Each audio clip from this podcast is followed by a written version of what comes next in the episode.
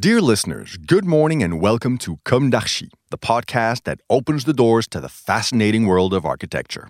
For newcomers, let me introduce myself. I'm the spokesperson of Anne Charlotte Depincé, PhD in History of Architecture, published author, head of a communication and development agency based in Paris, France, dedicated to architecture.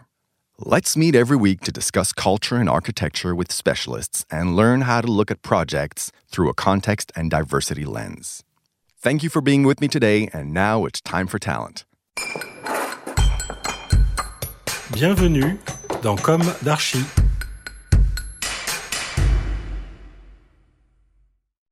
Hello, everybody. Hello, Ingrid Taillandier. Bonjour. Hello. Thank you for being with us today. You are a French architect. First, could you introduce us to your architectural practice? Then, could you develop more about your career in France, your focus on density, and the Allure project? Thank you for inviting me. I uh, created my office in 2006, and before that, I, I was uh, graduated from Paris Belleville and from um, Columbia University. I won my first competition for a public uh, construction contract of a small building of seven social housing units in Paris. The same day, I gave birth to my first daughter. and uh, in the same year, I also became an associate professor. So 2006 is an incredible year for me. Then I went on to build a second building, 14 housing apartment, then 28. Slowly, I've been able to build more and more, and finally now I'm finishing a third tower of 50 uh, meters high. So these um, 15 years of practice gave me the, the opportunity to work on major themes that, and subjects that I, I really uh, appreciate working on, like density. I was the curator of an exhibition about the invention of the European Tower at the Pavillon de l'Arsenal in Paris that helped the mayor of Paris at that time to uh, to get a higher maximum height in five different places in Paris. And uh, this question of density, the question of uh, being able to give qualities to collective housing, and also the question of materiality, which is important for a building to last long.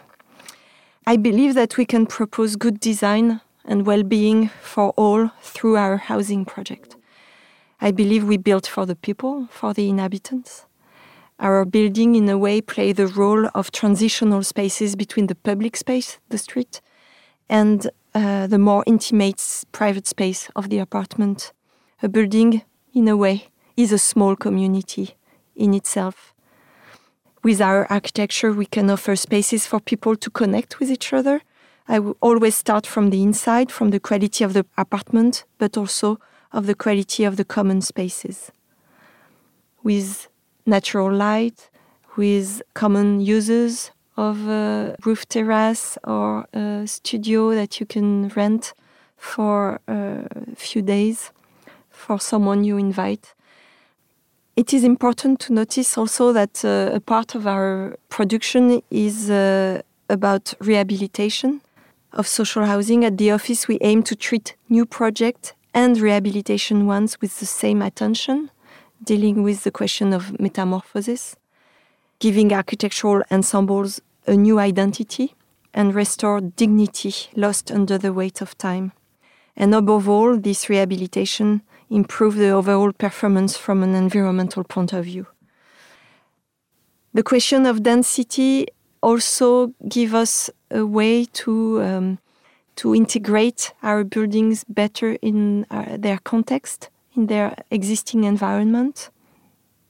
For instance, Batignolles, the Allure project in the 17th arrondissement in Paris, which uh, I designed uh, jointly with Fresh Architecture, we had to design 121 units of housing in a triangular lot. And uh, what we decided is to provide different morphology of uh, and typology of housing with uh, a high building of 50 meters high, a smaller one of seven, uh, seven uh, levels, uh, and the one in front of the park was two level high with double duplex house to, superimposed so that we could discuss and dialogue with the different scale of the surroundings.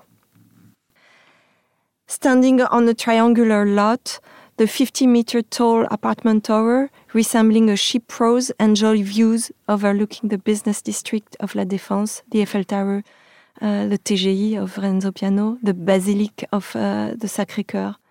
The apartment benefits from two to three way orientation and are extended with generous 12 square meters balconies. These balconies uh, vary from one floor to the next. They create double height effects. They, they're the filter that ensure privacy of the occupants on these balconies and protect them from overlooking views are also the one that give the strength to the facade. The building's volumes are expressed through the specific use of material and through the design of these exterior spaces. From the inside to the outside, the exterior spaces give a lot of quality. The tower is also a masterpiece in prefabricated sandwich panels of reinforced concrete. We were able to build above nine levels uh, thanks to our will to get the approval. And uh, these um, prefabricated white concrete recalls, in a way, the stone of Paris, the color of the stone of Paris, and uh, the brick buildings around this tower uh, recalls the uh, the affordable um, housing project from the end of the 19th century and beginning of the 20th century, the HBM. Common areas, uh, as I was telling, are the studio and the kitchen club on the exterior of the first floor. This uh, kitchen club uh, provide and enhance uh, well-being for the inhabitants.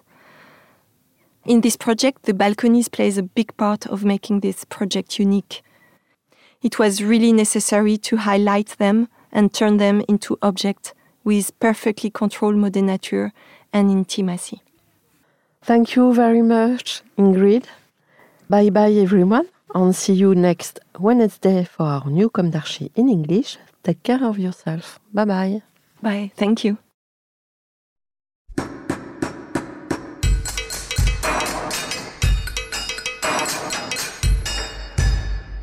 Thank you for listening. Don't forget to tune in to our previous content on Instagram at Com d'Archi Podcast. If you like it, make sure to promote the podcast by giving it five stars on Apple Podcast and adding a comment, or on any of your favorite podcast platforms. And don't forget to subscribe and listen to all of our episodes for free. See you soon, and until then, take care of yourself.